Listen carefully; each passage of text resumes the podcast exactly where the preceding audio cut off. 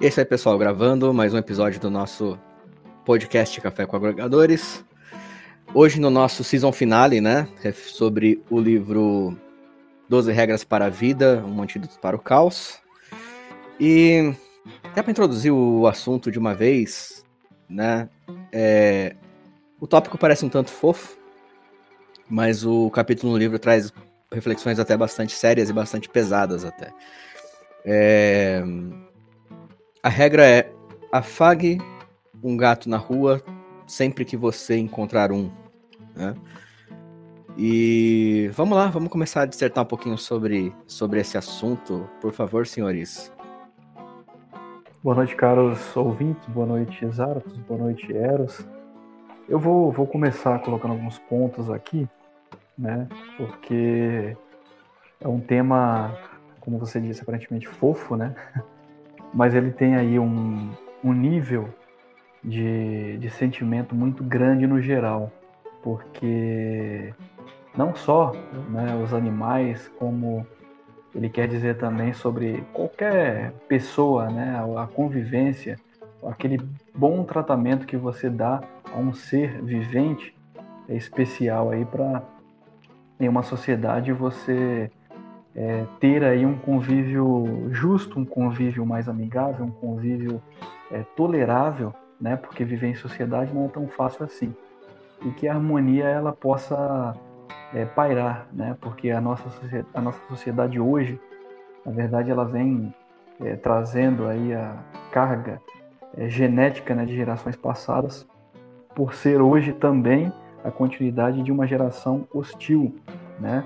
Então falta muito carinho, falta muito amor, falta muita, muito diálogo, né? Falta empatia, enfim, é, nós temos diversos tópicos aí. E antes que eu né, alongue aí a, a, minha, a minha dissertação, gostaria de ouvir um pouquinho o Eros. O Eros, ele estava aí até, creio eu, né, Zaros, que ele estava até aí querendo já entrar aí de supetão na gravação, né? Como assim? Como assim? Bom, primeiramente, olá quem está nos ouvindo. Bom dia, boa tarde, boa noite, onde quer que você esteja. Boa vida. Olha, acaricie um gato ao encontrar um na rua. Acho que é o pior conselho que eu ouvi na minha vida, porque os gatos não são muito amigáveis. Eu preferia fazer isso com um cachorro. A minha Mas... gatinha, a minha gata aqui, ela é bem amigável, cara. Então não posso falar mal disso, não. Provavelmente não é um gato que eu encontraria na rua, né? mas tudo bem. É isso mesmo. É Ó, do, jeito, ah. do, jeito, que ela é perigoso você encontrar um dia, viu? Tô nada. Uhum. E olha que a gente mora longe, hein? Pois é, por isso. então, se a gente for analisar basicamente o preceito disso, é um convite a gente retornar um, um, um pouco à nossa infância. Eu não sei se os senhores reparam, mas a gente tem a impressão de que a nossa vida passa mais rápido conforme a gente vai ficando mais velho. E talvez, é somente talvez, seja pelo fato de que a gente para de prestar atenção no mundo ao nosso redor. Porque quando você é criança, você é curioso, você quer descobrir o mundo, você quer saber o que fazer, você quer ver, quer descobrir o que é aquilo. E depois que você envelhece, você simplesmente só tem olhos para aquilo que você tem que fazer. Por exemplo, quando você é uma criança e vai fazer uma viagem, uma viagem de carro, uma viagem de ônibus, qualquer coisa, você quer ficar na janela vendo a paisagem, você acompanha cada centímetro do trajeto, observando cada detalhe possível sobre aquela, aquela sobre ansiedade, a... né, para você ficar na janelinha do ônibus, né, para poder ver Sim. a paisagem, não é? Sim, e fora que a ansiedade para chegar e perguntar a cada 20 centímetros de viagem: já chegamos? Já chegamos? Já chegamos? Mas a gente, quando criança, observa o mundo ao redor do veículo. E quando a gente é adulto, a gente põe um fone de ouvido, a gente olha para a tela do celular, a gente só olha para o trânsito ou dorme durante a viagem. A gente deixa de olhar para o mundo ao nosso redor. A dica, né, desse livro é basicamente você tornar esse, essa essência infantil, sabe? Não que esteja escrito isso dessa forma, mas eu interpreto isso dessa forma. Porque você pode perceber que uma criança ela tem muita mais facilidade de acariciar um bichinho na rua e muitas vezes você tem que dizer não porque aquele bichinho não tá muito amigável naquele momento, sei lá, tá com fome e vai acabar mordendo, tá se sentindo ameaçado. Mas a criança não olha para isso, a criança só quer mexer com o bichinho. Entende? Então é um, Verdade, um convite à infância. E você falando isso me lembrou, inclusive, uma, uma sobrinha minha, né? Que ela sempre foi louca por animais, né? Então, desde pequenininha, ela não podia ver nenhum, nada felpudo que se mexesse, ela queria ir atrás para acariciar, para brincar, né? E, claro, né, como qualquer criança, parece mais a Felícia pegando um, um, animal, né? Porque não tem os trejeitos, não tem o devido cuidado. O, o primeiro lugar do, do animal que pega, ele quer, ela quer, queria puxar para poder brincar, acariciar. Não na maldade, claro, né?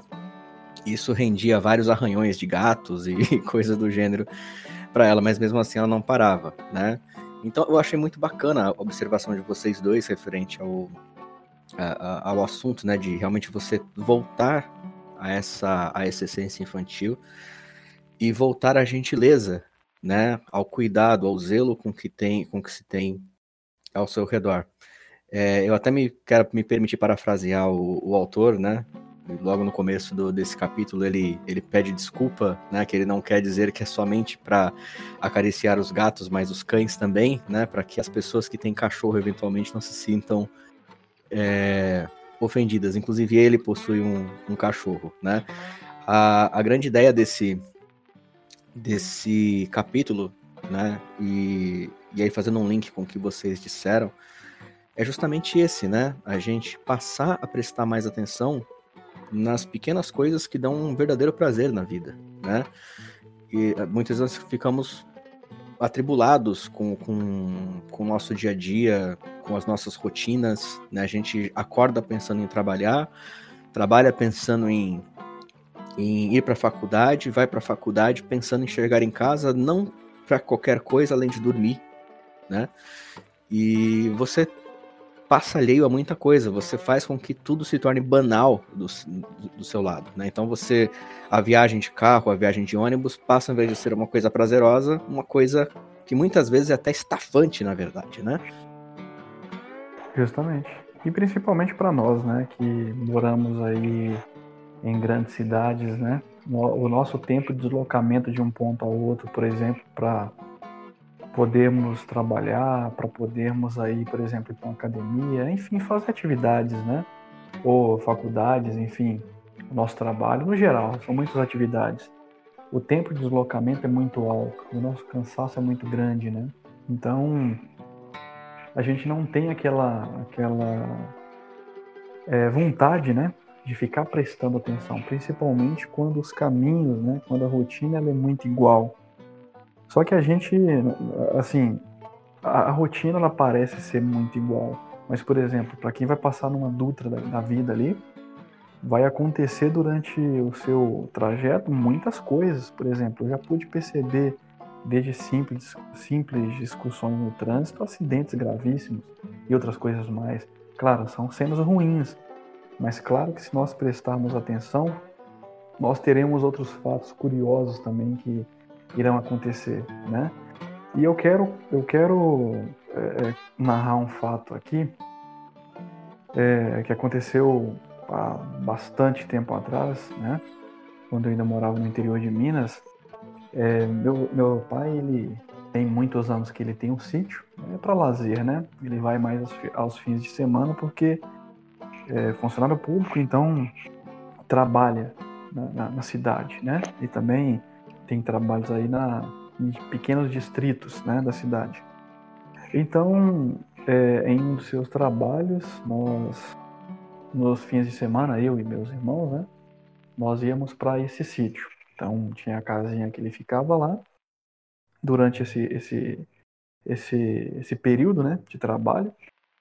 E, cara, o que me chamou a atenção, a característica do local, porque eh, existiam muitas árvores, né? Então assim você tinha uma mata mesmo, uma mata assim bem extensa e tinha alguns rios e nessa região é, é, comum você ver rios que nós chamávamos de é, ribeirões de areia, porque você tem ali no, no, no tempo chuvoso aquele rio ele sempre vai passar, né? Ele tem um trajeto, mas ele só tem aquela água corrente quando tem épocas de chuvas, né?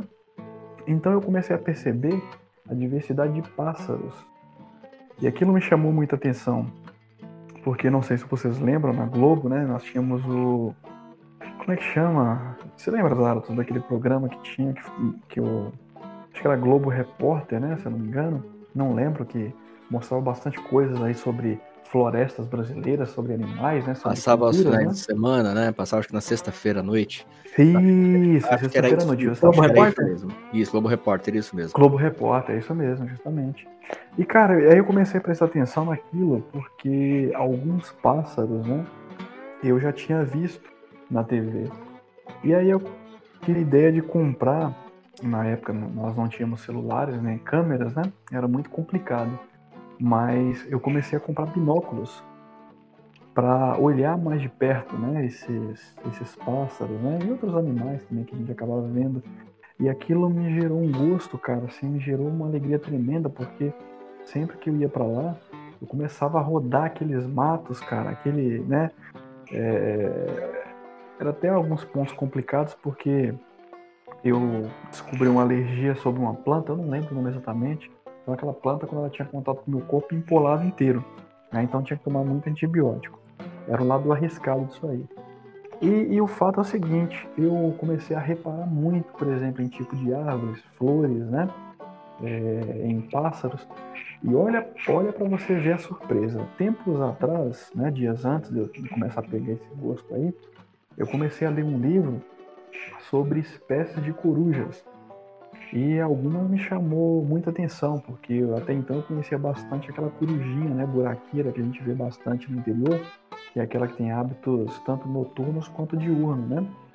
É, aquela corujinha é mais comum de todas, mas algumas me, cham, me chamaram a atenção, e uma delas é, é, bem comum na região e eu não consegui distinguir pela, pela vocalização dela. Então comecei a pesquisar mais sobre, vocaliza, sobre a vocalização dessa ave na internet, né? tem alguns sites. E comecei a pegar assim um tremendo gosto por aquilo, cara, a prestar atenção na natureza, nos animais. E eu estava fazendo uma caminhada, muito curioso. Eu encontrei, não sei se vocês conhecem assim, a área de zona rural, né, sítios, essas coisas, onde as, onde as pessoas fazem cercas com arames, né, para criar ali uma, uma para delimitar, né, um perímetro ou então, por exemplo, proteger um ponto ao outro para o gado né, não passar. Então, nessa cerca, era uma cerca até nova, né, é, o arame passava por uma árvore muito velha e antiga, e era uma árvore muito alta. E na, na metade, assim, ela batia mais ou menos o oco de, dessa árvore, né, que era um oco enorme. Eu acho que pela, pela velhice da árvore, né, aquele oco foi constituído. E eu passando ali a altura da minha cara, mais ou menos, eu meti a cara mesmo naquele buraco, cara. E aquilo pode ter ninho de cobra, algo assim, né? E aí eu reparei que tinha um. que tinha ali uma. uma cor um pouco mais diferente, mas estava um pouco camuflada. Cara, quando eu começo a mexer um pouquinho, eu vejo aqueles olhinhos assim, sabe? Um abria e o outro olho fechava. Só que o bichinho que estava lá dentro ele não tinha muita reação. Aí eu notei que era justamente a corujinha do mato, que é uma das mais comuns aqui no, no, no Brasil, na América do Sul, na verdade, né? Que ela é bem rajada e ela tem hábitos totalmente noturnos. E é, por isso ela não teve reação. E eu comecei a mexer com ela, eu, eu até, né, junto com meu padrinho na época, eu até puxei a coruja aqui do, do, do ninho dela e coloquei na minha mão. E ela ficava assim, toda descontrolada, né? Não tinha reação para bicar, os, as, as, as unhas dela não me machucava tanto. E aquilo foi uma extrema felicidade que, infelizmente, cara, até hoje eu durmo pensando. Poderia ter uma câmera para eu filmar, tirar foto, que foi algo assim inexplicável, né? E o mais engraçado da, da, da época, e também desconhecedor da natureza, né? É que eu comecei a ir lá de tempos em tempo, de tempos em tempos, e levar pedaços de carne e colocava dentro do ninho. Aí no, outro, no dia seguinte eu ia lá para dar uma olhada para ver se aquela carne ainda estava lá. Não estava, com certeza ela, ela né, comeu e tempos depois de, ela, ela né, teve os filhotinhos, eh, se não me engano eram, eram três. E eu comecei a ter preocupações quando tinha chuvas fortes, né? Com medo de, de daquela chuva destruir o ninho da, da, do bicho, né, cara? Aí eu falo para você que era um desconhecimento total. E aí eu peguei um gosto muito grande por isso e depois de um tempo vim para São Paulo. E aí comecei a, a, acabei até perdendo esse tipo de, de hábito. E aí hoje, como né, não tenho esse contato mais próximo, o que me resta é, né, eu gosto de acariciar alguns cães que eu vejo por aí, né? E narrei esse fato, mas agora senti uma extrema tristeza, cara, porque vou falar para você, não sei se é por causa da infância e adolescência, né? Mas é algo que hoje eu me vejo totalmente perdido, totalmente sem, sei lá, sem interesse, né? Não sei se vocês conseguem entender todo esse jogo de, de histórias aí. Eu entendi, cara. Isso significa que a gente tem que comprar um filhotinho de coruja para você. é, hoje em dia dá para criar, se não me engano, aquela. Qual, qual, aquela coruja das torres, né? Ela tem um nome. Eu não lembro exatamente o nome dela agora. É, eu acho que ela você pode, se você tiver um criador específico, é, é muito fácil para você legalizar. Agora essas silvestres aí, sem chance. A corujinha do mato, que é que eu me encantei, sem chance. Eu desconheço totalmente isso, cara. Não que eu não, que eu não, não acho bonita a natureza, mas eu não, eu, eu realmente desconheço, sou totalmente ignorante para isso. Mas você falando de pássaros, né? A gente tá falando sobre aproveitar esses pequenos prazeres da vida. Eu lembro de uma, de uma viagem que eu fiz a Curitiba. E. Eu esqueci o nome do lugar, eu acho que Passeio Público. Lá no Passeio Público, você tem mas praticamente um zoológico a céu aberto, né? Uhum. Dentro de um parque mesmo, e dentro desse parque existem algumas alguns animais ali, em quase, na grande maioria, pássaros, né? Na grande maioria, pássaros e alguns, é, alguns macaquinhos, né? Tem lá também. E eu já tinha visto pelicanos, né? Na, nas, quando ia para o interior de São Paulo, para casa da minha mãe. Tem pelicanos na região lá, mas nunca tinha visto um tão de perto. E me impressionou muito a beleza que tem aquele animal. Mas o que mais me impressionou, eu não sei se vocês já tiveram a oportunidade de ver de perto, foi o pelicano, né? E sabe aquela história do, do pelicano trazer o trazer o bebê no, na bolsa do bico que ele tem ali? Uhum.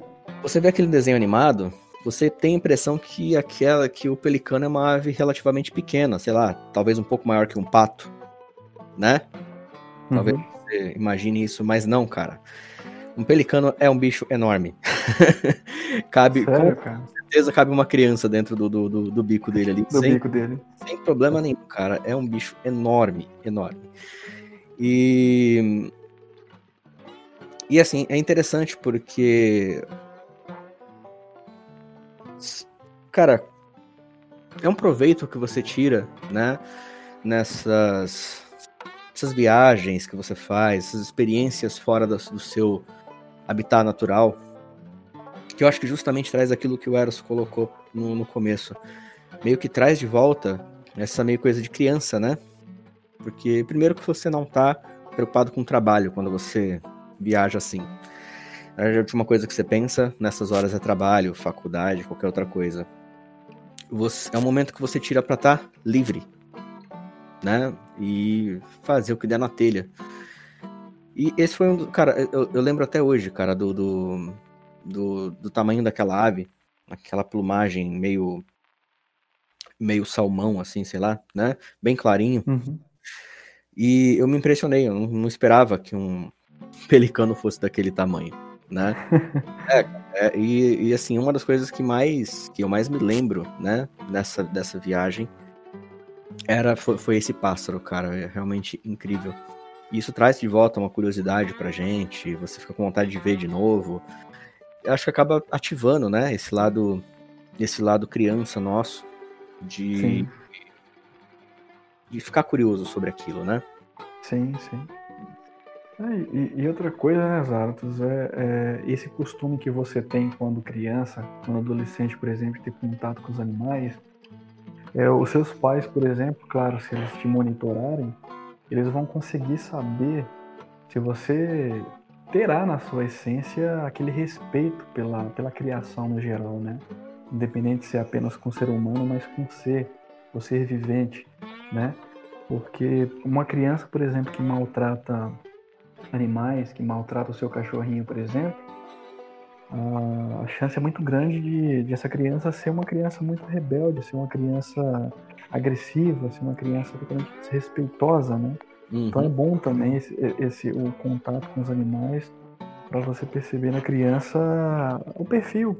Porque, por exemplo, você não, não, não ficaria totalmente maravilhado de você perceber que você chega na sua sala e tá o seu filho de 4, 5 anos de idade abraçado com o cachorrinho assim, tratando com carinho um animalzinho, sabe? Um gato, alguma. É, cara, você já começa a pensar, que interessante, né? Ele já conhece, tão novinho, mas já conhece a essência do carinho. Saber não, maltra... não, não maltratar o animal, né? Então você sabe que esse cuidado que ele tem com o bichinho, ele também terá com a irmãzinha, com o irmãozinho, com o coleguinha, com os pais, e vai se tornar um adulto um pouco mais, né? É, é como é que eu posso dizer, com mais afeto, né? Se assim eu posso dizer, claro. Não quero generalizar também, né? E cada caso é um caso. Sim, mas os afetos, eles surgem desse aprendizado inicial. Se você olhar a infância como um ponto de partida para o que você vai ser na vida adulta, você aprende o que é afeto. Muitas uhum. vezes você tem, às vezes, um pai abusador, você tem uma mãe abusadora no sentido é, emocional, né? Não vou colocar no uhum. sentido porque isso é extremo demais. Eu tô uhum. colocando, assim, um pai ou mãe que brigava muito, que era muito é, super protetor, etc, etc, etc. E você acaba aprendendo que isso é afeto. E aí você reproduz esse afeto.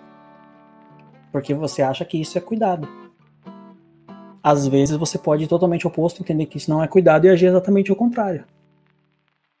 Mas Sim. o afeto a gente aprende quando é criança. Então, normalmente uma criança que trata, né, uma criança que trata bem os animais é uma criança que aprendeu como deve se tratar qualquer ser vivo. Aprendeu o que é afeto. Isso mesmo. A questão é quando você vê uma pessoa, uma criança que tem prazer em maltratar esses animais aí você já pode estar. Ah, com certeza. Porque isso pode ser um sinal muito forte de psicopatia. Ah, eu conheço casos de crianças, cara, que.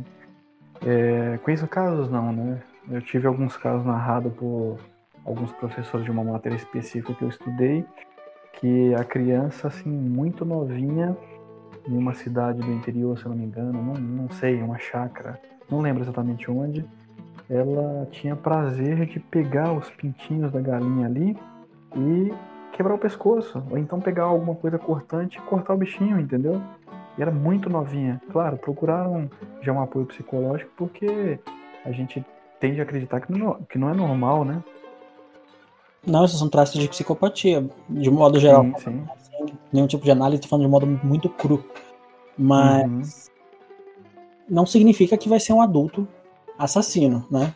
Claro, claro. Essa pessoa ela vai simplesmente ultrapassar os escrúpulos a fim de atingir um objetivo. Só isso. Claro, mas, mas a gente não pode. Ou, não. Pode virar um assassino também, mas são bem raros os casos. Sim. O que a gente não pode também é o seguinte, achar que aquilo é.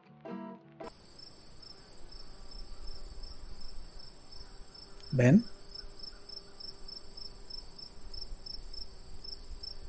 Ben?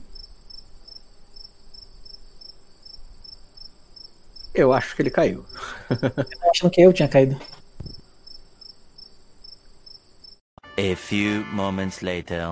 Eu tinha falado o seguinte, é, é mais fácil você ter ali um acompanhamento da criança para que quando ela tiver 18, 19 anos, ela se torne totalmente uma pessoa agressiva ou uma pessoa com sérios problemas psicológicos e você lembrar assim, pô, eu poderia ter acompanhado meu filho desde de criança e eu simplesmente é, deixei de lado. E agora vai ser um pouco mais complicado e complexo o tratamento, né? Então é mais fácil você ter um acompanhamento do que deixar passar e achar que pode mudar, né? Sim, de acordo. A única exceção que a gente coloca nesse caso é a psicopatia, que a criança já nasce assim e não tem o que fazer. É, a partir dali é, é tentar educar da melhor maneira possível, sempre com apoio de especialista, para poder inibir certos tipos de comportamento característicos dessa patologia, mas de resto, não tem, não muito, que fazer. Né? Não tem muito o que fazer. Normalmente, é, se você for analisar os psicopatas, são pessoas de extremo sucesso, né? Tudo bem que elas vão ter poucos escrúpulos durante as suas tomadas de decisão, vão se priorizar, são narcisistas, mas isso não é uma característica mutável, né? É uma característica hum. basicamente fixa. O que a gente pode acabar ensinando são determinados valores e torcer para que sigam. Justamente. Eros, eu vou confessar uma coisa, cara. É...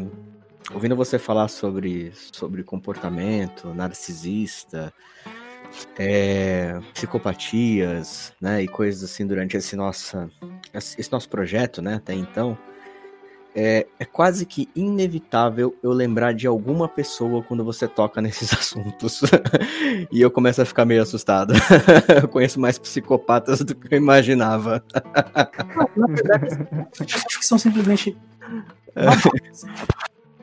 Tem, tem os babacas tem, e tem os psicopatas. Não, eu sei, eu sei. Eu, eu, eu, eu, entendo que existe essa, essa diferença, mas, cara, é, é realmente incrível, assim, como alguns pontos são esclarecedores. A gente pode depois tocar nesses assuntos com um pouco mais de cuidado em outros, em outros episódios, né? É, voltando para nossa para nossa pauta principal, né, que é essa questão do desse convite, né? Posso dizer assim que o Jordan Peterson faz no livro para a gente ter mais é, atenção às pequenas coisas, né? É, não é não é de graça, né, que ele dá esse esse esse conselho, né? Que não é a troco de nada. É, esse capítulo acho que é o capítulo mais pesado de todo o livro, né? O livro ele vai tomando uma certa densidade com o tempo e tanto que é o, o capítulo da qual ele resolve relatar sobre a dificuldade que ele passou com o tratamento da própria filha, né? Todos os momentos difíceis que ele passou ali, e o próprio, o próprio aprendizado dele, né, durante essa jornada. É, é super interessante acompanhar essa, essa história. É, mais uma vez, eu quero incentivar as pessoas que leiam esse livro, quem não pôde ler ainda. Não se contente somente com, com as nossas é, dissertações né, a respeito do assunto, ou alguns resumos que você encontra pela internet, em vídeo, não, não se contente com isso. Procure o material, leia, realmente ele é muito rico né, em, em informação. E, e como, como eu posso colocar aqui? Ele realmente te agrega, né? Ele realmente te agrega. Eu posso te completar as artes? Completar não, eu posso complementar, na verdade, né? É, o interessante do ouvinte aí, quando ele tem total apoio no livro, né, para também fazer uma leitura e ter um conhecimento dos assuntos, é que, independente de quem esteja lendo, é, a pessoa vai também fazer um paralelo com a sua própria vida, né? Porque Sim. Sim. A, o nosso entendimento vai ser baseado também pela característica das nossas vidas. E isso é a mesma coisa com um filme, por exemplo. A gente sempre tende ali a um filme, uma série, uma novela, a ter uma, uma, um, uma característica de, de por exemplo, é, qual a palavra que eu usaria aqui? Se assemelhar, né, a um, a um, a um você se identifica, né? Com... Sim, sim, você, justamente. E o que nós estamos é, dissertando aqui é justamente aquilo que nós entendemos, fazendo um paralelo àquilo que a gente entende de mundo, né? Hum. Não que nós somos especialistas, mas nós estamos juntamente aqui fazendo um, um, um bate-papo justamente para a gente colocar ali o nosso entendimento, colocar ali tudo aquilo que foi agregado para a gente e é com base nesse bate-papo os ouvintes também podem ah, concordar, discordar ou ter os seus próprios pontos de vista e serve também como gatilho para que eles possam também ter ali novos, novas formas de pensar, né? Uhum. Porque assim como todos os ouvintes, nós também, conversando aqui entre nós, ou em rodas de amigos, a gente sempre acaba é, tendo ali um ponto de vista que é interessante e nos faz pesquisar outras coisas, conhecer novos assuntos. Então é muito válido, né? Sim, Não quer certeza, dizer que só o que a gente está falando aqui pode ser seguido, né? Não, na verdade, assim, é, é extremamente raso. Eu poderia dizer que, é- que é até raso aquilo que a gente Sim. fala aqui, né? É, até porque a gente procura limitar um pouco o tempo, né? E trazer o papo de uma forma um pouco mais leve para todo mundo também, né? Mas, assim, se eu fosse, eu acho que se eu fosse resumir da minha forma esse capítulo, ele acaba se resumindo a simplicidade e gratidão, né? Porque o, o autor, ele, ele, ele fala justamente de, uma, de um período muito difícil da vida dele, né? É, ele relata isso até com certa riqueza de detalhe. E o quanto que ele observou das coisas boas que aconteceram naquele período. Né? E, é muito, e é muito comum ao ser humano, principalmente na situação que o mundo se encontra hoje, né?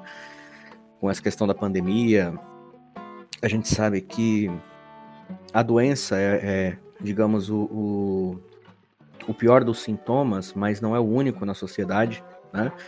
É, nós temos empresas fechando, nós temos é, pessoas ficando pessoas ficando totalmente sem renda, né? É, alguns tendo crises de ansiedade porque não estão saindo de casa, outros com ansiedade porque precisam sair de casa e temem pela própria saúde, temem pela saúde dos seus dos seus familiares, mas precisam trabalhar para poder ganhar o sustento. É, assim, de todos os, os, capítulos do livro, claro que todos eles nos trazem é, é, ensinamentos, por assim dizer, que eu acho que são muito importantes e muito bons para o nosso dia a dia, principalmente nesse período de Covid. Mas eu acho que o que mais realmente se enquadra, a cereja no bolo desse livro, é, esse, é a 12 segunda regra, né? É, da qual o, o, autor nos convida, né? Fala, olha, cara, repara, olha com cuidado, né? Eu sei que as coisas ficam difíceis, mas olha as pequenas as pequenas vitórias que você tem no meio do caminho. Olha as coisas boas que isso traz para você em contrapartida, né? E e no meio dessa luta, olha, perceba é, as pequenas coisas, os pequenos prazeres. E você vai começar a perceber que tanta coisa que você dá muito valor, tanta coisa que você considera ímpar para sua vida, para sua felicidade, na verdade não são tão ímpares assim, né? Na verdade não são é tão únicas assim. É isso mesmo. Enfim, cara, é, é, honestamente assim foi o livro inteiro para mim foi foi muito satisfatória a leitura. O último capítulo ele foi na minha concepção mais denso e ao mesmo tempo o que te, no final ainda te traz uma leveza, né? Eu achei muito interessante, pelo menos foi a sensação que eu tive. Não sei vocês, senhores, ou o que vocês podem relatar a despeito da experiência de vocês com, com esse capítulo e observando a vida de vocês, né? É, eu, por exemplo, como já citei alguns pontos aqui, é, me trouxe uma visões, visões não, né? Me trouxe aí é, muito, muitos é, episódios né, que ocorreram na minha vida, na minha adolescência, na minha, minha infância, né? Em que eu dava muito valor às coisas simples, principalmente da natureza. E hoje eu me pego numa rotina totalmente diferente e eu não presto atenção nessas coisas simples, né? Então, você percebe também que você que vai passando o tempo, você vai mudando o seu foco, né? E o mais interessante de todo, todos os capítulos desse, desse livro é que cada capítulo é um capítulo único. Embora a gente consiga bater um papo inteiro e fazer, fazer ali. É, é, como é que eu posso dizer? Entrelaçar, né? Um ponto a outro, mas são, é, são conhecimentos é, únicos. Né? E você consegue tirar uma base muito boa e somar com sua rotina, somar aí com seu dia a dia. Igual você citou, Zato, sobre é, o nosso problema com o Covid aí. E imagine o seguinte, você citou sobre o problema do Covid, você citou sobre falta de emprego, ansiedade. Agora soma tudo isso e tente somar a explosão no Líbano, em Beirute, né? E imagine para você ver, Beirute, o Líbano como um todo é um país muito pequeno.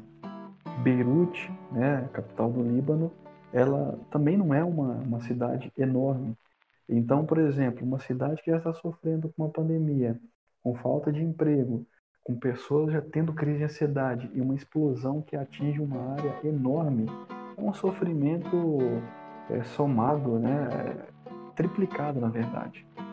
Então, nesse momento, com certeza, as pessoas que moram na região totalmente é, desgastadas né, pela, pela crise no país, que já vem ocorrendo há, há muito tempo, né, a crise política, então mais um peso na balança.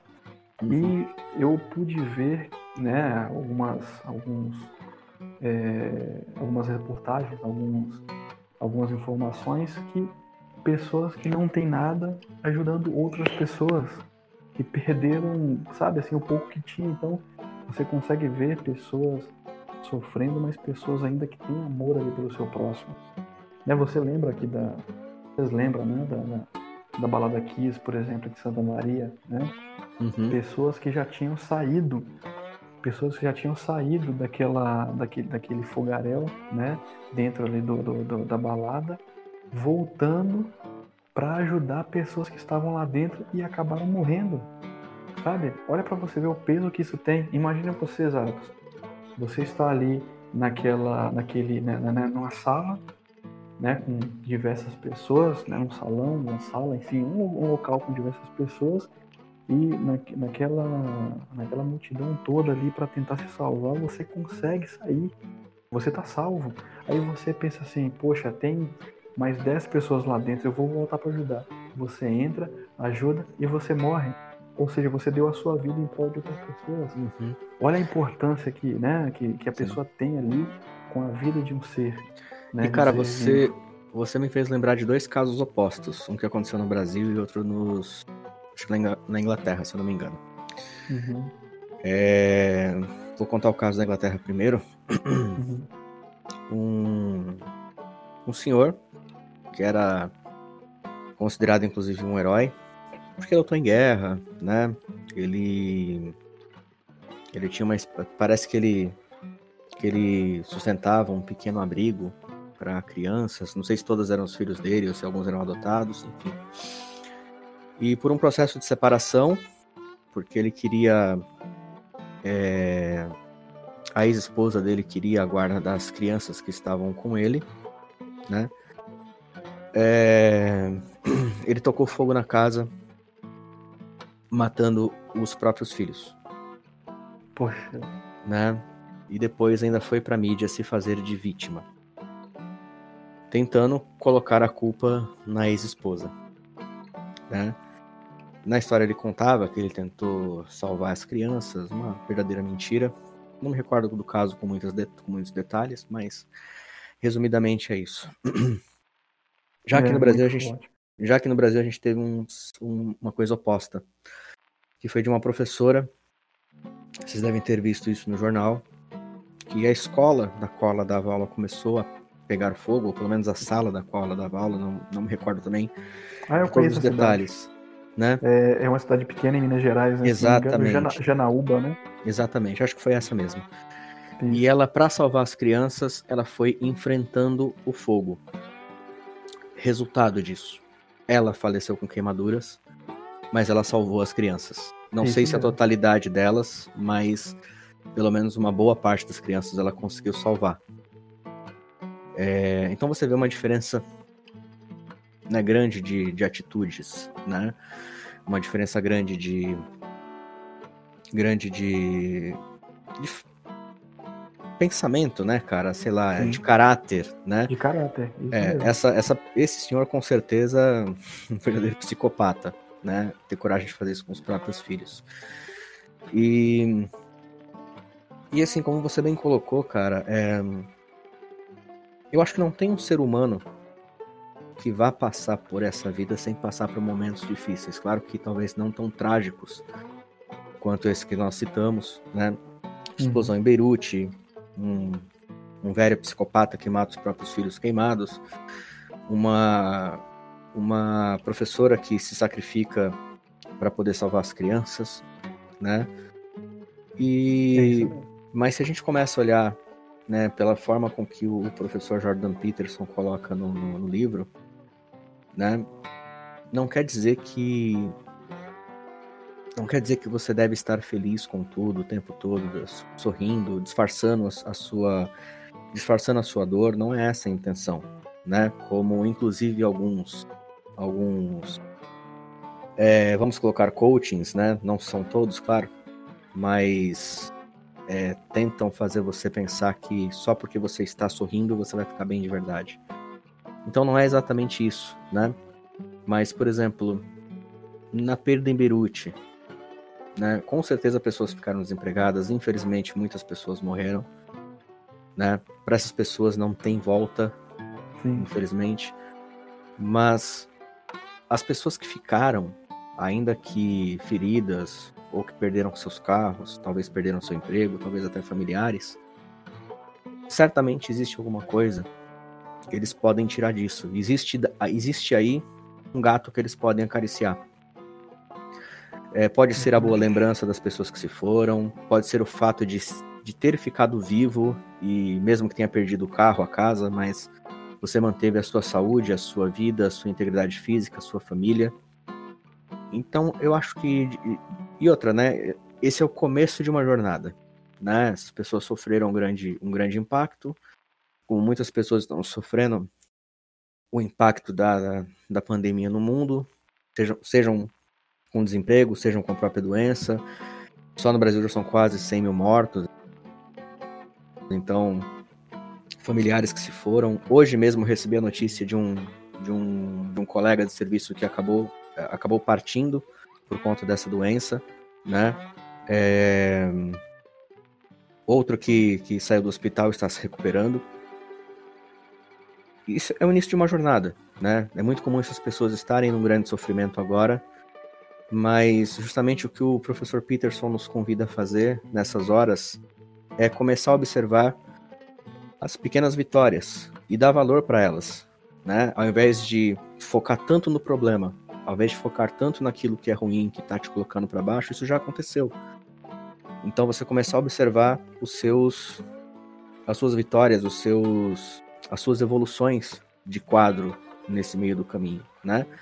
Então, pessoas que perderam tudo, elas continuam podendo trabalhar, elas continuam vivas, com saúde.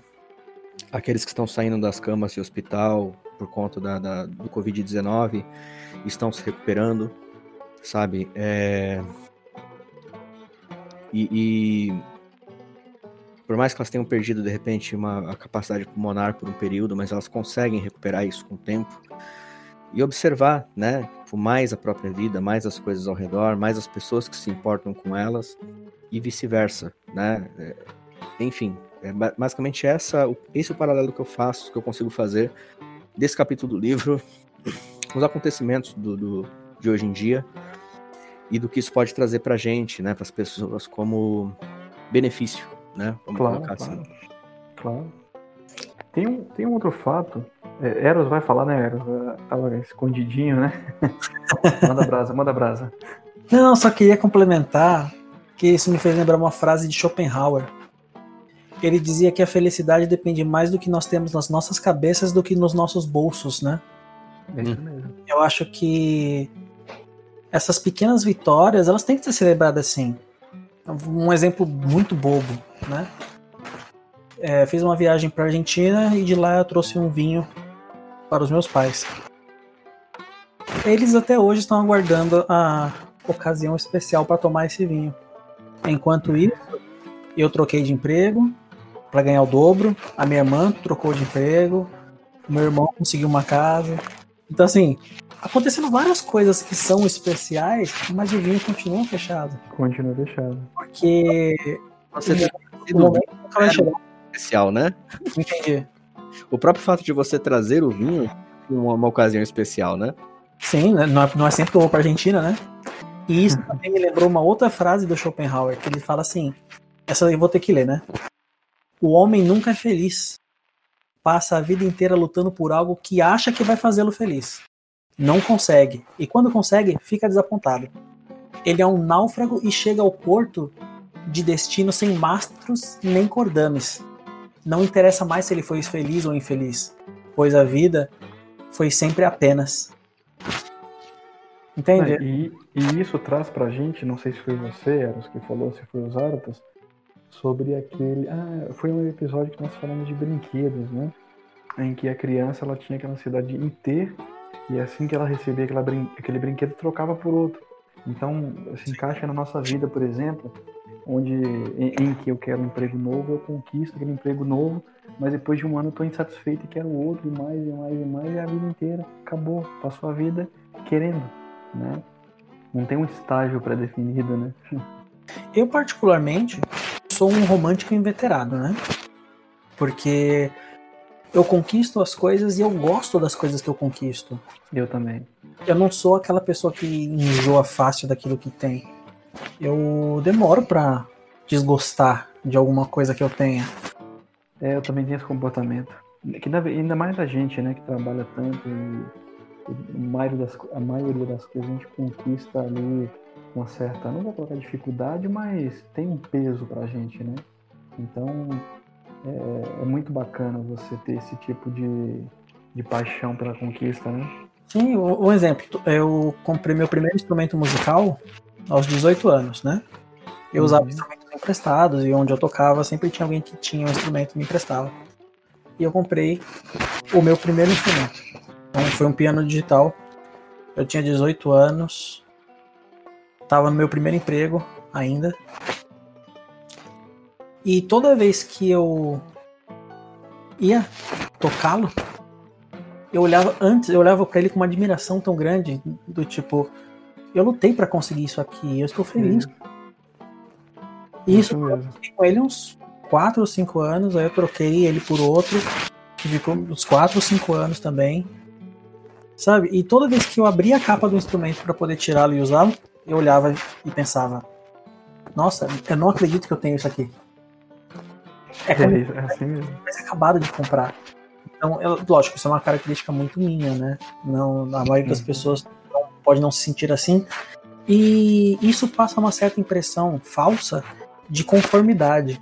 Não é que eu não quero melhor, é que eu entendi que aquilo é o que eu posso ter naquele momento. É isso mesmo. É, é você ser feliz com o que tem e não ficar buscando por algo que vai te fazer feliz, porque é, é basicamente perseguir cenouras, né? É você colocar uma, uma, uma vara de pesca com uma cenoura amarrada na frente do cavalo para ele ir perseguindo essa, cenoura e nunca parar de correr. É isso mesmo. Então, é, essa vida de perseguidor de cenouras não é não é algo que, que me chama a atenção, particularmente falando. É, não, justamente. É. Uma coisa salutar, na verdade, né, cara? É... Vocês falando aí, isso me lembrou também, Eros, é, Diógenes de Sinope. Não sei se você já ouviu falar. Também conhecido como Diógenes o Cínico. Ele foi um filósofo é, contemporâneo a Platão, Platão, Sócrates, né? E e assim, a filosofia, de, a filosofia da qual eles colocaram, tanto que assim, hoje, né, a palavra cínico, ela é, ela é tida como algo pejorativo, né, como algo ruim. Mas é, a palavra cínico vem do grego kínicos, que significa como cães. E eram pessoas que praticavam totalmente o desapego, né? É, Diógenes vivia num barril, tipo Chaves. Ele tinha só uma roupa velha, é, tinha uma cumbuca para tomar água e uma lanterna, né? E era um cara que tinha resposta para tudo, né? É, diz, a, diz a história que ele andava com que ele andava com essa lanterna durante o dia, né? E as pessoas perguntavam para ele: o que, que você faz com essa lanterna durante o dia? Ele fala: procuro pessoas honestas.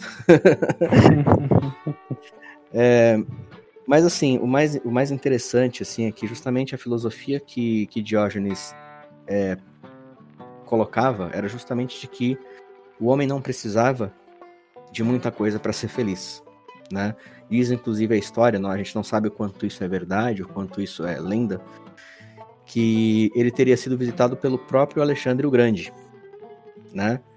E a, em, em três tem três ocasiões muito marcantes dessa história que quando Alexandre o Grande teria ido conhecê-lo, ele estava encostado lá no barril dele e Alexandre se, se apresenta, né? Pergunta se ele é Diógenes e diz que ele pode pedir qualquer coisa que o Alexandre poderia dar a ele. E Diógenes fala: Só que eu quero é que você saia da frente do meu sol. Né? Você tá sombra, né? Uma segunda ocasião, Diógenes estaria olhando uma pilha de ossos quando Alexandre teria teria encostado nele e perguntado: O que, que você tanto procura aí? Aí ele fala: Os ossos do seu pai, mas eu não consigo distingui-lo dos demais. Né? E, e uma terceira, né, da qual as pessoas começam a questioná-lo por que, que Alexandre o Grande estaria interessado em Diógenes, né? E, e, Alexandre teria dito o seguinte: é, se eu não fosse Alexandre o Grande, eu gostaria de ser Diógenes. A qual Diógenes teria respondido: Eu também, se não fosse Diógenes, gostaria de ser Diógenes. Né? é, cínico. É, cínico, exato, cínico. Né? então, assim, é, já há muito tempo, né, é, houveram pensadores que que já tinham trazido essa questão do desapego, né? De viver de forma mais livre, né? De viver olhando para as coisas coisas menores, para as coisas mais simples da vida, como o fato de você poder aproveitar o sol, né?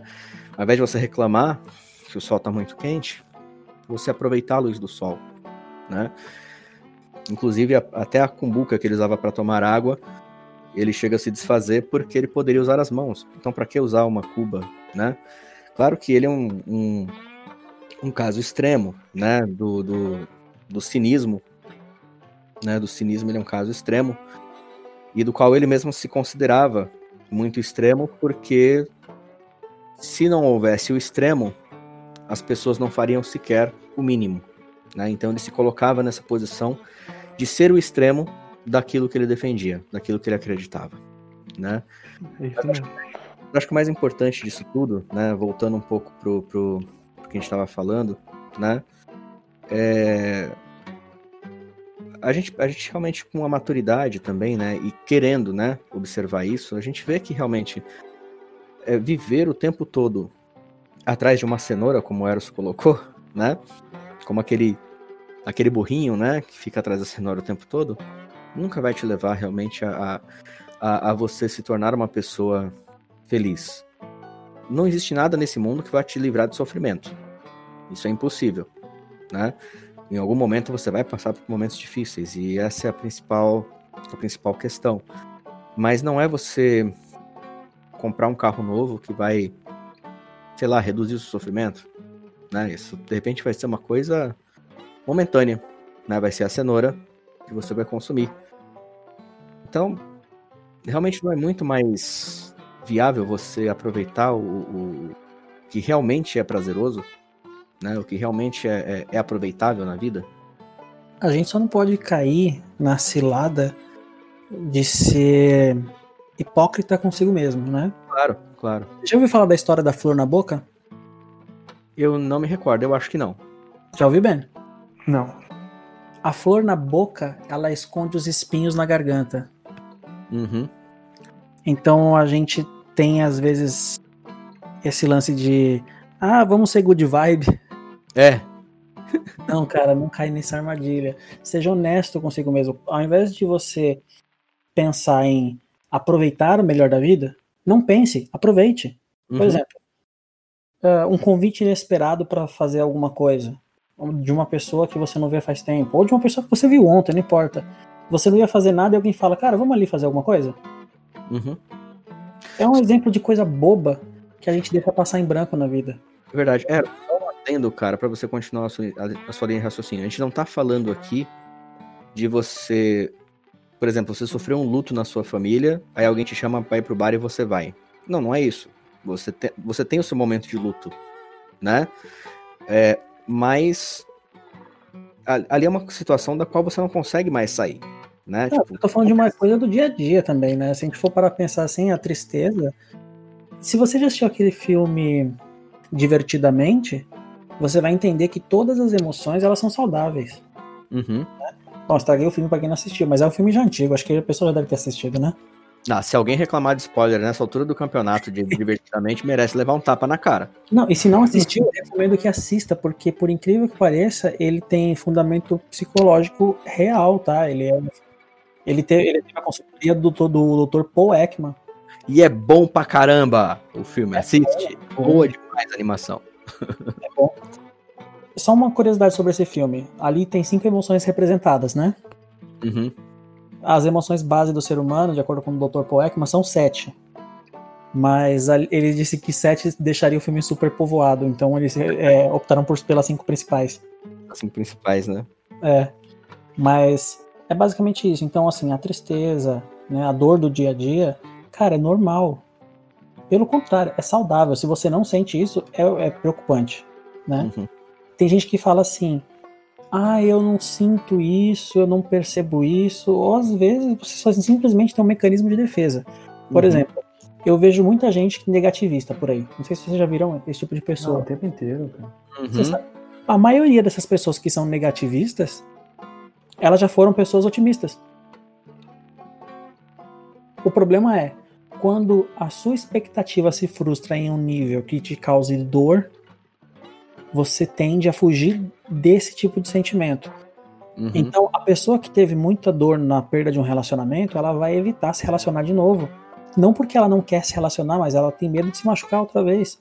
A pessoa que foi muito otimista, por exemplo, em esperar que um parente ou alguém conhecido melhorasse de uma determinada doença que tinha e essa pessoa não melhorou e veio a falecer, muito provavelmente essa pessoa nunca mais vai ser otimista na vida e esperar por nada. Se ouvir que alguém está doente, está com câncer, qualquer coisa do gênero, ela não vai esperar, ela vai vir com discursos frios dizendo a vida é isso, a pessoa vai acabar falecendo e paciência, sabe? Esse tipo de discurso, na verdade, é um mecanismo de defesa. É como se fosse uma negação, né? Ou uma afirmação exagerada, exacerbada daquilo que é, se espera, né? você pode perceber que toda pessoa que é pessimista, ela ainda espera o oposto daquilo que está dizendo. E ainda, é para não perder a pose de, de pessimista, ela fala, menos mal, ao invés de ficar grata pelo que aconteceu. Entende? Então, Sim. ser grato, tá, acho que é o segredo para tudo isso é ser grato. Porque, por exemplo, você acorda, tem ar nos pulmões. Isso se você não tiver Covid, né? Você tem ar nos pulmões. Você levantou da sua cama. Sendo você deficiente ou não, você ainda tem uma vida para viver. Você Exatamente, tem um sol que ilumina você. Você tem água para beber. O lar, né? o lar. Você é, o, o lar, por incrível que pareça, é uma coisa que eu não vou incluir nessa lista, porque estou generalizando, né? Uhum. Porque tem pessoas que podem não ter um lar. Mas cara, depende, pode não ser um lar como o nosso, como, mas o cara pode ter, por exemplo, morar num rancho, mas o cara, aqui é meu lar, eu vivo feliz. Não, lar, lar é totalmente diferente de casa, né? É isso que eu tô falando, então. O cara pode morar, por exemplo, numa cabana, o cara pode. Eu estou falando de lar mesmo, propriamente dito, porque às vezes você mora numa casa enorme, cheia de pessoas e ali não é seu lar, né? É. Eu lembro é de uma frase de Confúcio. Hoje eu tô filósofo, hein? Tá mesmo. Eu lembrei de uma frase de Confúcio que eu, que eu postei numa foto no dia do meu aniversário. Refeições simples, água para beber, cotovelo dobrado como travesseiro. Aí está a felicidade. É você conseguir olhar para as coisas simples do seu dia a dia e você entender que a vida é, é isso, cara. É uma vida que vale a pena ser vivida. Por mais infortúnios ou desventuras que passem no dia a dia, a gente consegue driblar isso e viver, né? E, eu quero ir até um pouco mais além, cara, nisso, né? Porque um, um dos, um do, uma das coisas que nós abordamos aqui hoje foi o luto, né? E talvez o nosso ouvinte esteja falando, tá, mas o que, que tem de bom num parente que morreu. No parente que morreu não tem nada de bom, né? E eu não estou dizendo que isso deve ser encarado de forma boa. Você vai ter o seu momento de luto, você vai ter o seu sofrimento, mas é, se você parar para pensar, aquela pessoa te ensinou alguma coisa. Então, mesmo que ela tenha é, falecido, vão haver coisas por quais você pode ser grato por essa pessoa ter deixado para você. É, todos nós sabemos que pelo ciclo natural, né, é o mais natural é que primeiro nossos pais venham partir no lugar dos filhos, né? No lugar não, na frente dos filhos, né? E claro, esse filho ele tem todo o direito, né, de, de passar por esse luto. Como o Eros bem colocou, não adianta você fugir desse sentimento, você tem que passar por ele, né? Tem que encarar esse sentimento. Mas se hoje você é uma pessoa que sabe se virar, que tem caráter, que se tornou uma pessoa trabalhadora, honesta, que, sei lá, você aprendeu aquele, aquele assado de carne do domingo que sempre lembra sua mãe, a sua avó. Você não pode ser grato por isso? Quer dizer, você não, você não tem ali um valor precioso que nada, ninguém vai tirar de você. Né? Na verdade, na verdade, é essa a, a linha de raciocínio da, da, da coisa, né? Porque a gente abre mão de uma vida por um momento. Se alguma coisa deu errada num momento, a nossa vida vai virar de ponta cabeça por causa disso. Claro que existem eventos que são traumáticos, eu não estou tirando peso de eventos que acontecem na vida de uma pessoa, mas vamos pensar no cotidiano. Vamos pensar numa vida simples do cotidiano. Eu vou sair de casa para trabalhar, eu vou me deparar com pessoas não muito educadas num transporte num horário não tão agradável, né, às sete da manhã, dentro de, do metrô de São Paulo, que é basicamente um, um trem ponto zip, né? Que você tem que se encaixar lá dentro, não existe uma, uma possibilidade de você entrar humanamente. Exatamente. E aí você encontra pessoas mal educadas e acaba esbarrando em alguém, alguma pessoa acaba. Por exemplo, uma vez eu tava indo trabalhar, tomei uma cotovelada na fronte, sabe? Naquela região próxima aos olhos, só que na lateral da cabeça. Sim, sim. Eu cheguei no trabalho sem me lembrar como eu cheguei no trabalho. Um colega tomou uma cotovelada no pescoço e ficou com conjuntivite. Com conjuntivite, ó. Com. Labirintite. Não, não. É tossicolo. Não, eu fiquei com uma dor de cabeça o dia inteiro que, que foi inexplicável, mas eu sabia que era da pancada. E aí eu posso escolher entre passar o dia inteiro com raiva, porque me machucaram, ou lidar com aquilo. Porque se eu ficar com raiva daquilo, ou se eu não ficar com raiva, a dor vai estar lá do mesmo jeito, não vai? A dor não vai resolver porque eu tô com raiva. Eu não vou conseguir descontar aquilo em ninguém. Então eu só vou acumular um sentimento ruim e vida que segue? Por que, que eu vou achar o meu dia dessa forma?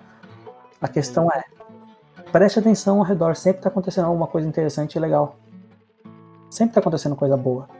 A gente não pode achar que a vida é uma caixinha de surpresas negativas, né? Cada dia é uma surpresa diferente. Lógico, eu... Ben, não estamos te ouvindo. Está muito baixo. E lá se foi o Ben. A few moments later. então vou resumir. É, eu no metrô projetei meu corpo numa catraca, né? Realmente a gente projeta o nosso corpo. Não tinha muitas pessoas e tinha muitas catracas. E a senhora ela projetou o corpo dela para uma catraca específica e no final ela veio para cima da minha. Então quase trombei nela e eu tinha uma explosão, né? Comecei a falar algumas coisas desagradáveis e na hora já me arrependi né? Cutuquei ali o braço dela e comecei a conversar, pedir desculpas. Falei para ela que não iria arrumar nenhuma desculpa dizendo que seria estresse o trabalho. Não, foi um erro meu, eu não sou assim e pedi né, desculpas para ela pelo meu comportamento. Cara, me livrei de passar o dia inteiro com remorso, né? E também, com certeza, depois dele pedir desculpas sincero que ela percebeu, ela nem lembrou mais.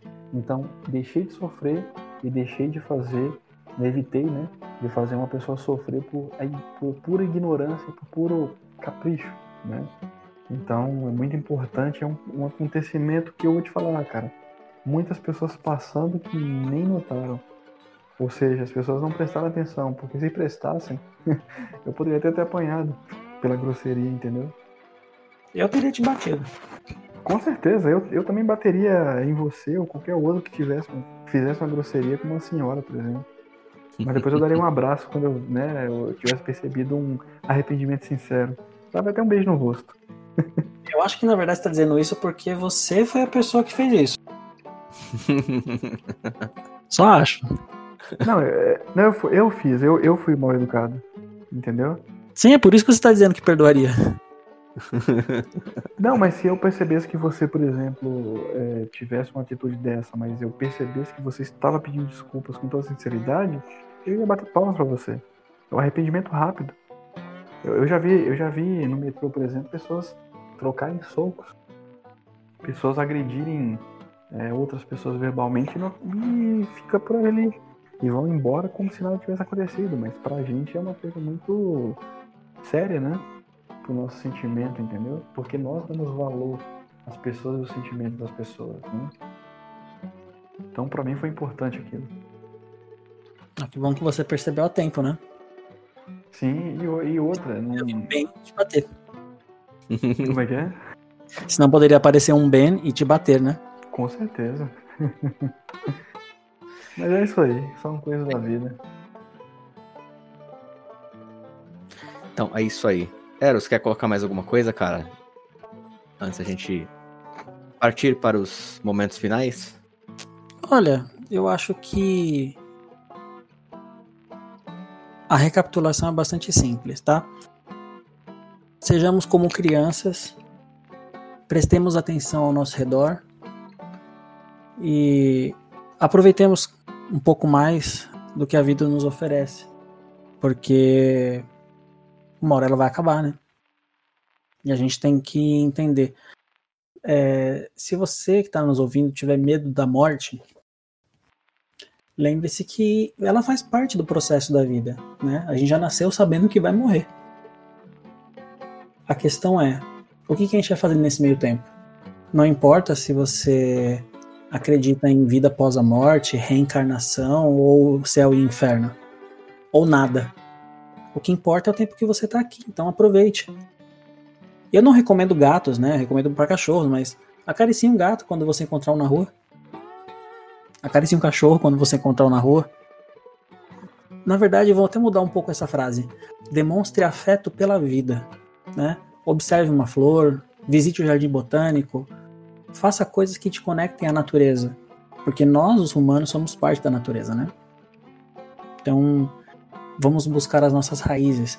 É um papo meio espiritualista? Talvez, mas a gente não deve deixar de considerar que é importante a gente estar conectado à vida. Então, viva, simplesmente viva. Tanto que eu sempre inicio e encerro dizendo boa vida, né? Ao invés de falar bom dia, boa tarde ou boa noite, é justamente nesse sentido. Aproveite a vida. A vida é bela. Às vezes ela apresenta umas facetas meio estranhas, é verdade. Mas ela continua sendo bela. Nem toda pessoa é bela o tempo todo, né? Quando acorda, por exemplo. Eu, eu, que, eu tor que eu vou me tornar belo. Até agora não consegui isso. Eu não consegui essa façanha. Tem gente que tá chorando porque a beleza vai acabar. A minha não começou ainda e tá tudo bem.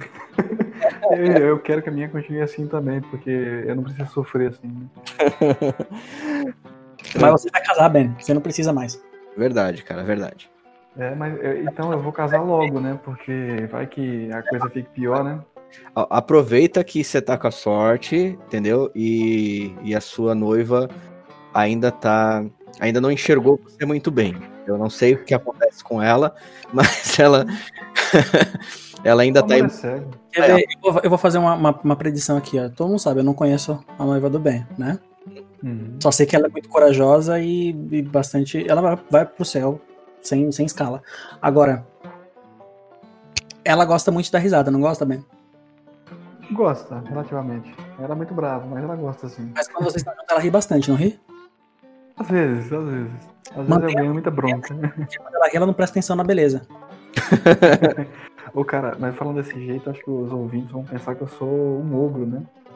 Não, cara, você é mais bonito de nós três. É. Não, para com isso, para com isso. Ainda assim você é um ogro, mas tudo bem. Para com isso, para com isso. Para com isso. é, o, o, o Eros citou, né? Se o ouvinte vou, vou, vou, Uma dúvida. finalizar. Oi? Pode ter certeza. Se o ouvinte tem alguma dúvida se você é um ogro, gente, sim, ele é um ogro, embora ele seja o mais bonito de nós três aqui.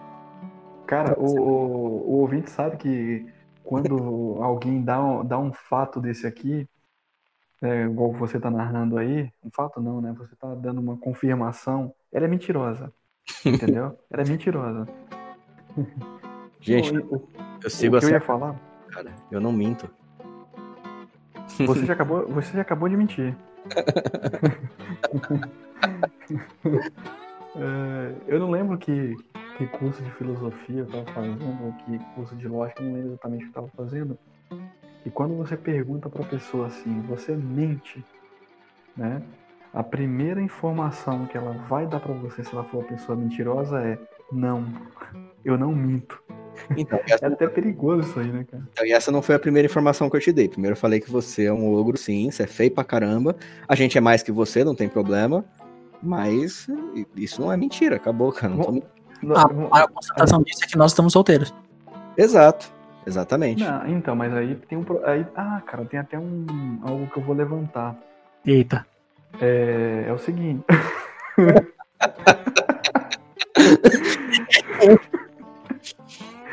ah, eu, é- essa hora que o ouvinte aproveita pra dar risada, né? En- Então, é, Ou para de exemplo, por exemplo, eu, eu tô noivo e vocês estão solteiros.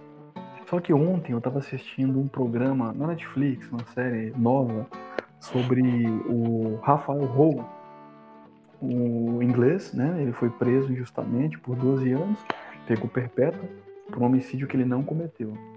A partir disso aí, então, depois de 12 anos, ele foi solto e ele visita as cadeias né, do mundo, algumas cadeias, para mostrar o dia a dia. E eu me surpreendi, cara, quando ele chegou em, uma, um presídio na Ucrânia e um preso de segurança máxima, ele já tinha abusado sexualmente de crianças, mulheres, e eu já tinha somado mais ou menos 100. E uma russa se apaixonou pelo cara por uma entrevista que ele deu na TV, foi até a prisão, né? Mandou cartas antes, foi até a prisão, fez o casamento, teve ali, né, a- a- as visitas conjugais, né? Se não me engano, eram três por mês, engravidou.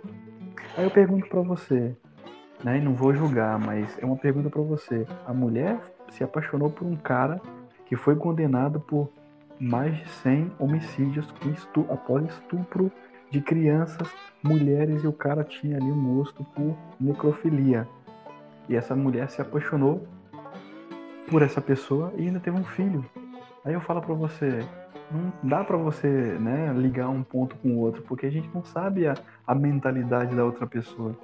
Se uma mulher dessa se apaixonou por um cara desse, cara, eu sou um deus na Terra, então, Então, peraí, então eu estou você tá noivo. justificando- Você está justificando, então, a, a sua noiva ter insanidade mental. Não, não é isso, não é isso. Eu falo que a gente não tem, que- a gente não consegue é, decifrar o que a outra pessoa pensa de você. Isso, isso é verdade, isso eu tenho que concordar. Ah, né? Entendeu? Então, então, assim, por exemplo, vocês estão solteiros, talvez porque querem, talvez porque não encontraram, talvez porque não querem vocês, não sei. Cara, Se um- se o ouvinte olhasse pra nossa cara, saberia a resposta. Exato. Ah, ah, com certeza. Com certeza. Bem, pessoal, então eu. A minha, pelo menos, né? Como é que é? Bom, pelo menos a minha consideração final é essa. Ah, não, então tá bom. Então a minha consideração final é o seguinte: agradeço a vocês dois aí pela né, mais um bate-papo muito proveitoso. Agradeço ao ouvinte aí pela, pelo prestígio de sempre, né? E o que eu digo para todos nós, né? Que todo, todos nós é que dê valor à sua vida, dê valor à vida dos outros, dê valor ao mundo, né? Porque tudo aquilo que a gente é, dá ao mundo, a gente também recebe. Então, se você dá grosserias, uma hora ou outra alguém vai ser grosso com você, né? Vai ser rude. Então, E não quer dizer também que você ser uma boa pessoa, ser uma pessoa alegre, também você não terá, né, momentos de, de, de problemáticos, né? Mas o importante é que você viva bem consigo mesmo. Então, você beijando energias positivas, as coisas vão ser muito melhores. Então, agradeço a todos aí, um grande abraço. Não posso deixar de falar, né, gente? Claro que não. Não posso deixar de falar, né? Cuide-se, chegamos a 100 mil mortos. Cuidado. Acho que já passamos na data, na data da publicação desse podcast, provavelmente a gente vai ter passado. Mas. Não seja um deles. Por favor. Né? Álcool gel. Não esqueça do, da mascarazinha, da multa. Tá? o comércio está retomando, mas segue as orientações, deixa, deixa o pessoal medir sua temperatura, deixa o pessoal, né? Deixa de ser ranheta, né, mano? Faz é, não, não seja que esses casos que você vê na, na, televisão aí do pessoal que agride segurança porque vai medir a temperatura. Pelo amor de Deus, não faça isso, né? E não seja tão arrogante quanto aquele cara que me deu uma raiva hoje. A gente vai fazer um episódio para falar desse cara. Demorou. Você sabe, né? Aquele que. O nome dele é Matheus, né? Isso, Matheus. Que, que tava menosprezando o motobike também chamava Matheus. É, ele falou assim, o, o rapaz, o riquinho, o branquinho, falou assim. Sem spoiler. Me chamo Matheus, nome bíblico. Aí o motoboy, eu também me chamo Matheus, nome bíblico. Aí o cara falou, sabe mentir agora? Nossa, eu queria estar tá lá. É, Bom, é enfim, deixa eu parar por aqui, senão os nossos ouvintes vão ter interpretações erradas sobre nós. Justamente, justamente. É, acho que já tem bastante, mas tudo bem. é, bom, só pra gente finalizar, eu queria é, agradecer também vocês pela, por esse bate-papo. É, salvo aí as brincadeiras que a gente faz justamente para tentar deixar o, o, assunto mais leve, né? É, como falei, o assunto ele vai ficando mais denso até do começo até o final do livro. Recomendar novamente a leitura para o nosso ouvinte né, do livro 12 Regras para a Vida, um antídoto para o caos.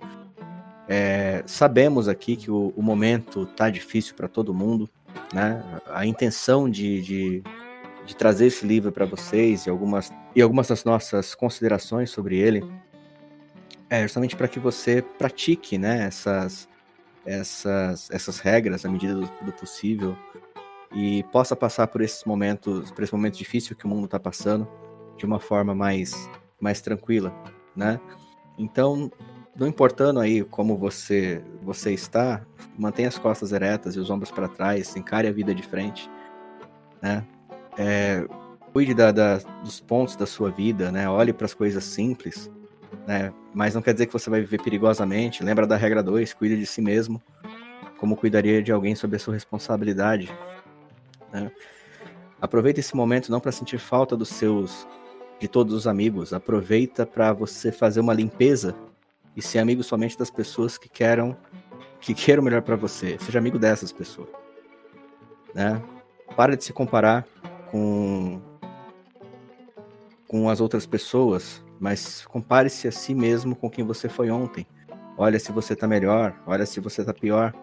Seja o seu próprio parâmetro. Né?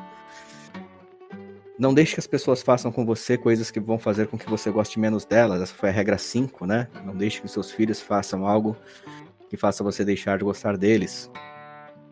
Antes de você criticar as atitudes, antes de você criticar o, a casa do vizinho, deixe a sua em perfeita ordem. A regra 6, Olha para sua vida. Cuida dela primeiro. Cuida do seu dia a dia, da sua casa, da sua família. Hoje falamos um pouco sobre isso também, sobre buscar o que é o que é significativo, sobre o que é certeiro, né? Ao invés de coisas sem, sem valor verdadeiro agregado. Então, assim como diz a regra 7, busque o que é significativo, não o que é conveniente. Diga a verdade, ou pelo menos não minta, como a regra 8. Seja honesto no que você faz, cumpra a sua palavra, Prometa somente aquilo que você pode cumprir, não fale somente para porque isso vai, vai fazer bem para as outras pessoas. Não seja arrogante, presuma que as pessoas possam ter um conhecimento que você não tem. Seja certeiro no que você diz. Não fique com, com meias palavras. Fale o que você precisa falar. Deixe que as pessoas se arrisquem, deixe que as pessoas tenham suas próprias experiências. Arrisque-se também, seja a criança andando de skate né? Mas não por isso coloque a sua vida em risco. Quer dizer, até certo ponto. E para finalizar, aproveite as pequenas coisas da sua vida, as, as, os pequenos prazeres, assim como na regra 12. Acaricie um gato ou um cachorro, ou uma tartaruga, qualquer animal que você encontrar, uma flor, né? Seja ou a gente... mim quando estiver na rua. Seja... Olha, eu não diria isso para todo mundo, bem. Só noiva escuta o podcast? É verdade, né? É, então, se você for a noiva do bem, acaricie ele quando você vir ele na rua. Pronto, só. Justamente. É, tá? Vamos descontrair, pessoal. E, e siga, né? É, é, olha olha pro, pro que a vida tem, tem de bom para você. Seja, seja grato às pequenas coisas. Para a gente encerrar aqui, lembra que a gente está é, disponível no Castbox, no Deezer, Spotify, iTunes, Pocket Cast, Podcast Addict, Radio Public, Player FM e no Stitcher, que honestamente é o serviço que eu gosto menos. Mas estamos lá também para caso você queira compartilhar essa, esse nosso bate-papo com, com seus colegas que usem qualquer um desses serviços de, de podcast. É, em breve, nosso canal no YouTube, em breve, nossa, nossa página no Facebook. Comprem o livro, aproveitem a leitura, tem muito mais do que aquilo que a gente pôde passar aqui para vocês. E na semana que vem a gente promete trazer um pouco mais de barulho para vocês, com outros assuntos um pouco mais diversificados. É isso, galera. E polêmicos. Isso aí. Quase, quanto, quase tanto quanto mamilos, né? Quero ver sangue. Pessoal, até semana que vem, então. Senhores, um ótimo, um ótimo dia, uma ótima tarde, uma ótima noite, uma ótima vida para vocês. Até semana que vem. Oh, a minha fala. Até mais, pessoal. Abraços. Nossa, plágio na cara dura, tudo bem. Pessoal, boa vida.